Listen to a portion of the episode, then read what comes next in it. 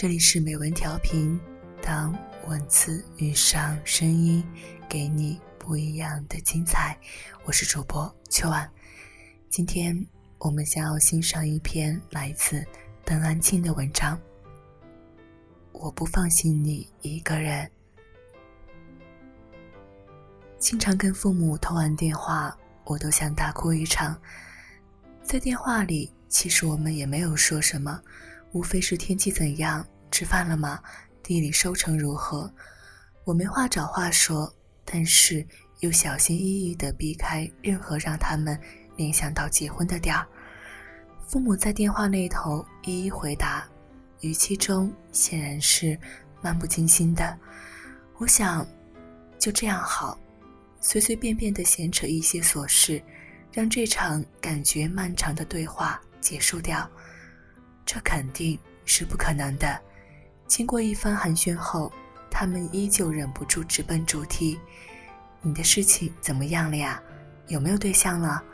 过年时候能不能带一个女孩回家呀？你都三十了，你还在拖延什么呀？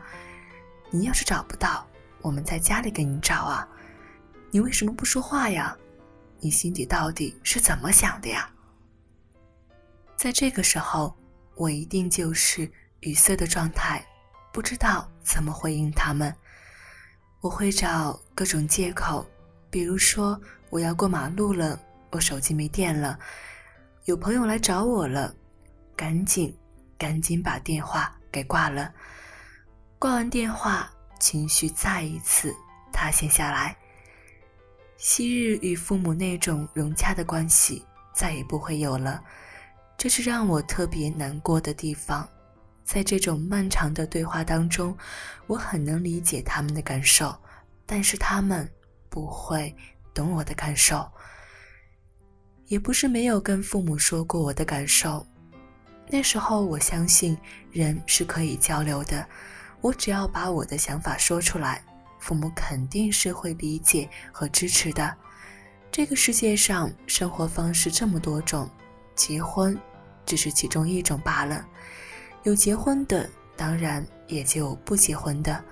这时候，他们插进来，很紧张的问：“你不会想着永远不结婚吧？”我说：“我没有说我不结婚，我只是在说一种观念。每个人都有自己的生活方式的呀。是人都要结婚的，不结婚的都是有问题的。人到了年纪了。”不结婚是要被人家笑话的。母亲听到这里，她的语气都是颤抖的。你总是只考虑自己的感受，你考虑过我们的感受吗？村里的人一问起这个事情，我头都拾不起来。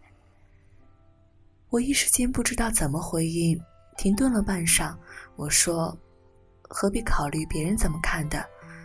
母亲气得说：“不跟你说了。”电话就这样挂掉了。我跟母亲的关系一向是非常好的，以前什么事情都愿意跟她谈的。现在她第一次把电话给挂了，我一下子感觉自己崩溃了，心里特别痛。过年回家时，那种逼婚压力是真真切切的。村里的人见到我都会问，拜年去亲戚家也会被问。他们都会说：“你父母太不容易了，辛苦这么多年，你看你爸爸病成这个样子了，你还不抓紧，拖什么？”我诺诺地回应着：“我努力，我努力。”回到家后，坐在房间里，母亲看我一眼，父亲再看我一眼，什么都没有说。我都有点扛不住，只好去外面看天。父亲后来说：“你结婚了。”我就好闭眼了，我心里就你这一件事情放不下。我不敢看他，你瞎说什么呀？你还能活到你孙子结婚的？父亲摇头。我们总是在这种悲怆的对话当中，我领取那份沉重的心情。我常想，如果我完全按照他们的意愿来结婚生子。过他们心目中正常的生活会怎样？我在抗拒什么？母亲会趁着我回家的时候联系媒人，找对相亲对象，让我一一相亲去。最开始我不愿意，躺在床上，母亲就靠在门边不言语。挨了五六分钟，我心情非常复杂，便说自己去。母亲的脸色松快了起来，高兴地去招呼媒人带我去。他们一路开车，我坐在后车厢，母亲会一再叮嘱各种事宜。我那时在想，我是为你的，怕你不高兴，怕你难过。可是我自己不愿意这样，你这样操心，我只是走个过场而已，那样会更伤害你吧。这样想，我更不敢看他。我们为什么把生活过得这么沉重？我们就不能好好的过自己想要的生活？我会一直强调，我们是独立的个体，每个个体的幸福感都是不同的。为什么要跟别人一样？这种显而易见的观念，在父母那里都是不成立的。我一次又一次在电话中重复说、重复讲。他们一次又一次的强调他们的观念，我们双方总是都这样挫败和沮丧。不只是这一个事情，在其他方面，我们同样有着不可交流的壁垒。比如说旅游，是不敢说旅游的，父母肯定会说这是浪费钱。有一次去内蒙古旅游，途中跟父母说我在哪里，父母问。你怎么去那儿了？我支支吾吾地说出差。父亲说单位报销吗？我说报的。他这才放心。过了半个月，再次打电话，父亲又一次问起：你上次去内蒙古那些费用报销了吗？我心里突然起了一阵很强烈的焦躁感。